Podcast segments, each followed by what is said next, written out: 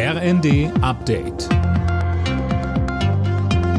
Stündlich neu. Auf den Punkt informiert. Ich bin Nanju Kuhlmann. Guten Abend.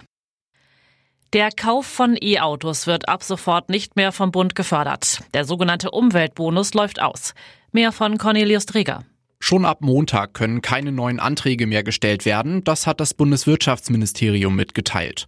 Wer bereits die Zusage für eine Förderung hat, ist von dem abrupten Stopp nicht betroffen, heißt es weiter.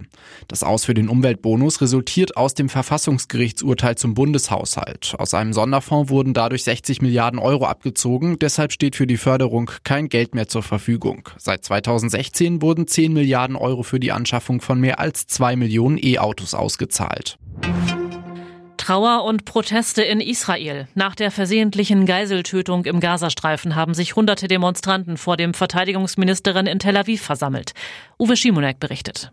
Israels Ministerpräsident Netanyahu sprach von einer unerträglichen Tragödie, während hunderte Menschen auf die Straße gingen. Die Demonstranten forderten ein neues Abkommen mit der Hamas zur Freilassung der Geiseln, die noch in der Gewalt der Terroristen sind.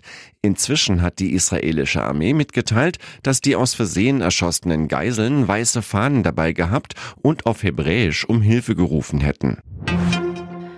Für rund 70.000 Beschäftigte in der nordwestdeutschen Stahlindustrie steht der neue Tarifvertrag. IG Metall und Arbeitgeber einigten sich auf eine Inflationsausgleichsprämie von 3.000 Euro. Die Löhne und Gehälter werden dann zum 1. Januar 2025 um 5,5 Prozent angehoben. Borussia Dortmund hat im Kampf um die Champions League Plätze einen Dämpfer erhalten. In Augsburg kam Dortmund nicht über ein 1 zu 1 hinaus. Wolfsburg behält nach einem 1 zu 0 in Darmstadt die europäischen Plätze im Blick. Außerdem spielten Mainz, Heidenheim 0 zu 1, Bochum, Union Berlin 3 zu 0. Alle Nachrichten auf rnd.de